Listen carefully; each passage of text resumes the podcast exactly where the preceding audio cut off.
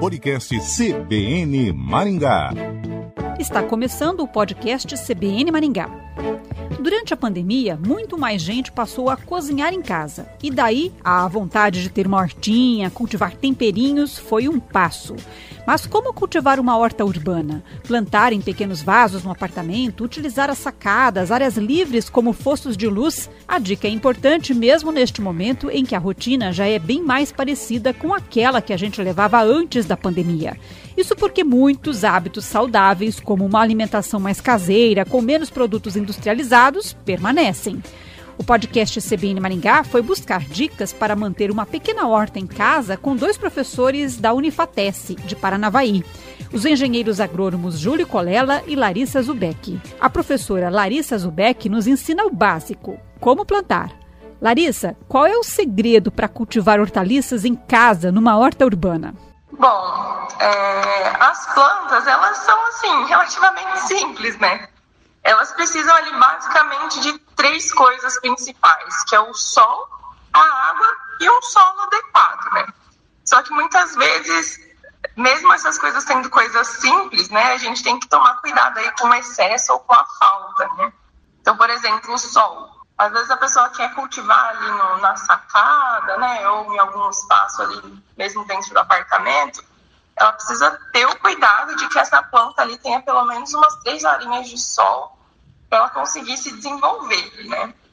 Ali, às vezes, até cabe fazer alguma estratégia, colocar em cima de algum móvel, alguma coisa assim, para conseguir ter essas horinhas de luz.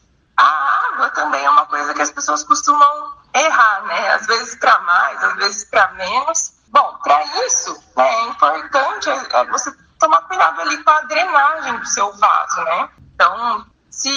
Certificar mesmo que aquele vaso ele tem os furos ali, essa água conseguir entrar ali, passar pelo solo e o excesso ser escoado, né? Porque isso também pode prejudicar e, e às vezes até matar a sua planta ali, né? Então, fazer regas diárias, mas sem o excesso de água, né? Ali dependendo da espécie que você vai cultivar.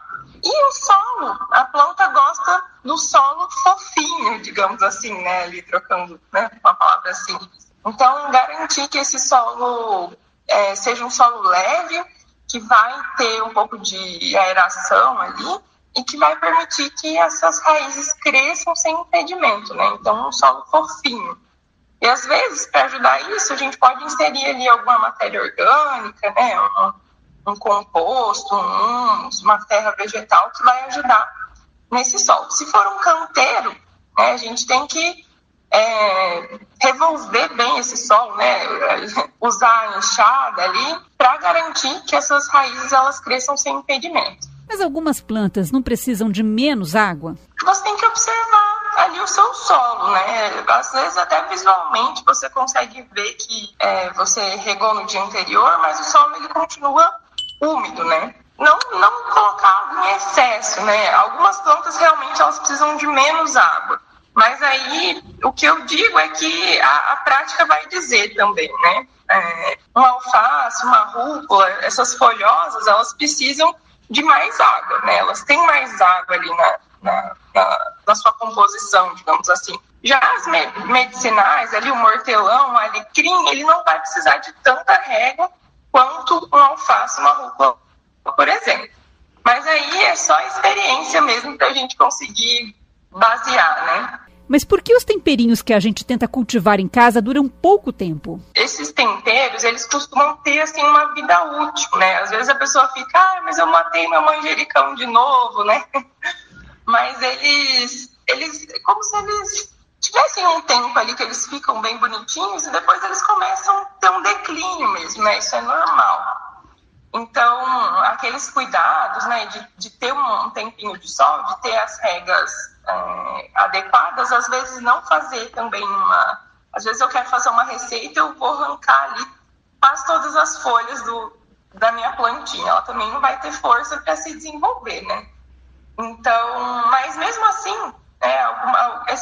eles costumam ter ali uma vida útil, né? Às vezes eles não são tão longos assim, sabe? É verdade que é preciso fazer um filtro para drenar a água da rega? É, muitas pessoas recomendam você colocar ali a, a argila expandida no fundo do vaso.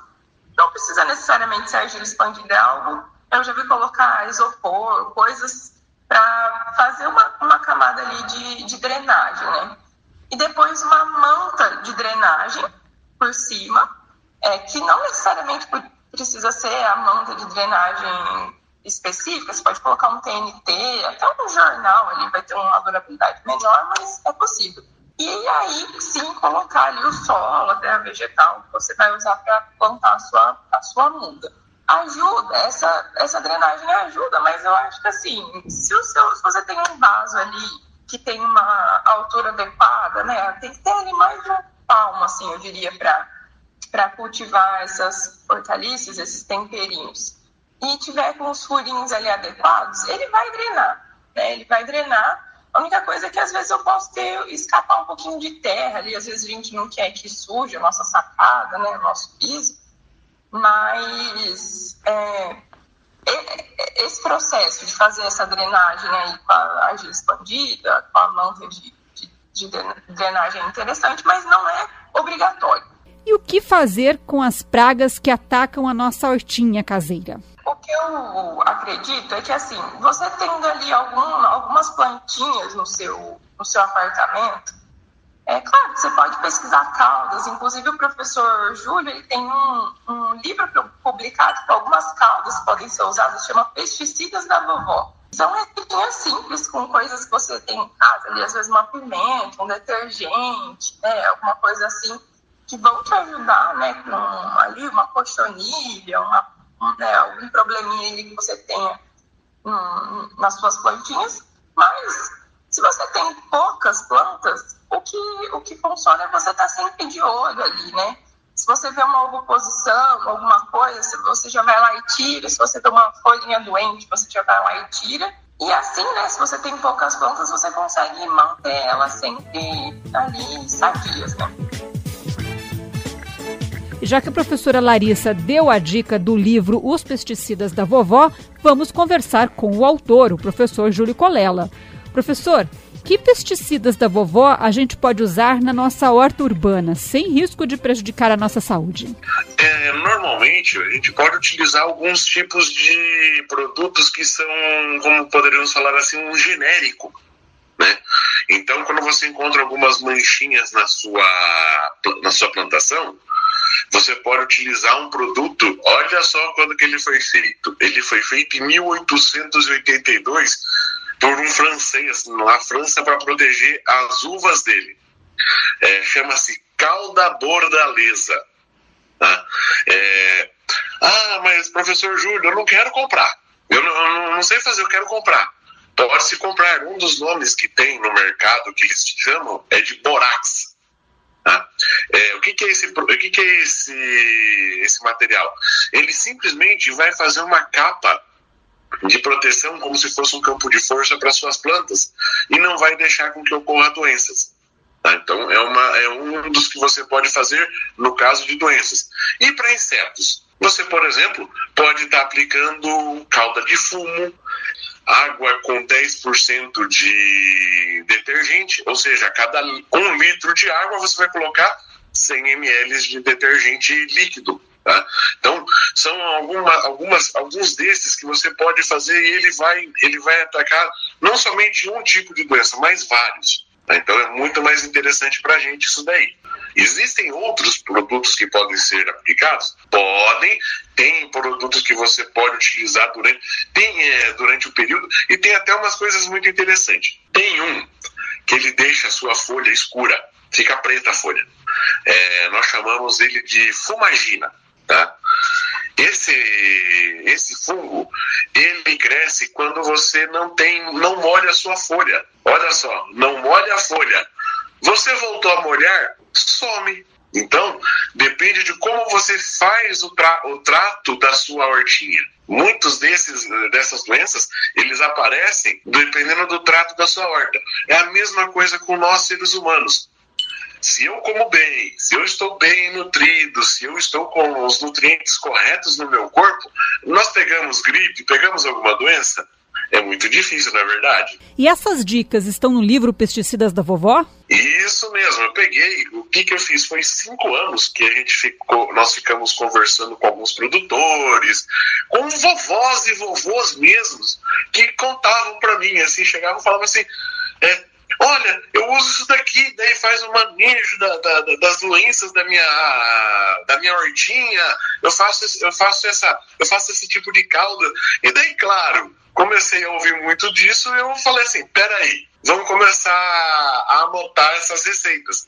E eu fiz a anotação dessas receitas e montei esse livro, que ele tem em torno de um tem em torno de umas 90 receitas e para vários tipos, ou seja, para doenças, no, né, para inseticidas, para doenças de plantas e também tem até para herbicidas, que é para matar plantas daninhas.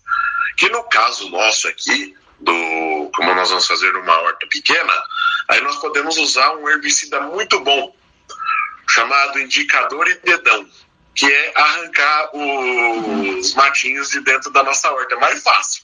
E não há nenhum risco de fazer essas receitas em casa?